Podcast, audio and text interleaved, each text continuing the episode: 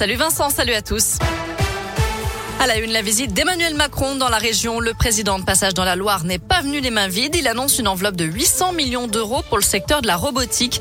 La moitié de cette somme sera consacrée à la fabrication des robots qui intègrent l'intelligence artificielle. Pour réindustrialiser la France, nous avons besoin de robotiser, de numériser notre industrie, de rattraper ce retard, a déclaré le chef de l'État. Après deux mois de baisse, les contaminations au Covid repartent à la hausse. Tous les indicateurs remontent dans le Rhône, dans la région et en France. Selon Santé publique France, le taux d'incidence augmente de 8 le nombre, le nombre de passages aux urgences de 6%. Et puis après Pfizer, Moderna annonce des résultats positifs de son vaccin chez les enfants de 6 à 11 ans. Un vaccin généralement bien toléré par cette tranche d'âge. Les essais cliniques montrent une réponse immunitaire forte un mois après la seconde dose.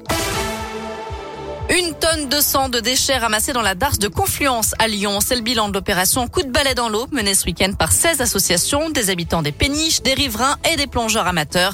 Malgré ce chiffre impressionnant, le bilan est positif selon Geneviève Brichet, coprésidente du collectif Les Péniches de Lyon. On est très content parce qu'on a ramassé un moins grand tonnage que l'an dernier. Ce qui veut dire que c'est peut-être utile ce qu'on fait, ce qui veut dire qu'il y a moins de déchets. Et ça, on est très très content. Si vous voulez savoir ce qu'il y a là-dedans, il y a des choses bizarres. 31 trottinettes, 11 300 mégots, vous vous rendez compte, deux caddies, 12 vélos, des munitions, une boîte avec dedans des munitions, incroyable. 45 sacs à crottes de chiens, bien plein de crottes, donc plutôt que de les mettre dans la poubelle, voilà, les gens les balancent dans l'eau, c'est super. Tout ça, on l'a trié de façon à recycler. Et aujourd'hui, on estime que si 5% de la population mondiale se mettait au nettoyage seulement 5 heures, on pourrait nettoyer toute la planète. En bref, il n'avait plus donné signe de vie depuis 10 jours après avoir quitté son domicile de Saint-Genis-Laval en voiture. Un jeune homme de 28 ans a finalement été retrouvé sain et sauf. Les gendarmes mettent donc fin à l'appel à témoins. À retenir aussi ce drame ce matin à Lyon. Un cycliste a été mortellement renversé par une voiture rue Champvert dans le 5e arrondissement. La victime était âgée d'une cinquantaine d'années.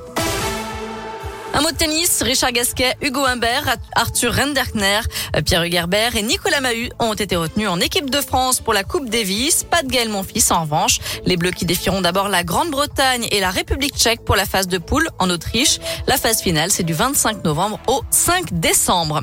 Enfin, le meilleur tiramisu du monde se déguste à Lyon, chez nous. Et eh oui, Nabil Barina, chef pâtissier dans un restaurant du 7e arrondissement, a remporté le premier championnat du monde de tiramisu hier en Italie et s'est devant le Japon et la Suisse. Ben maintenant, on attend le tiramisu, le fameux tiramisu ici à la radio. En ben plus, on est à l'heure du goûter entre 16h et 18h, donc euh, n'hésite pas à passer, on l'attend avec impatience.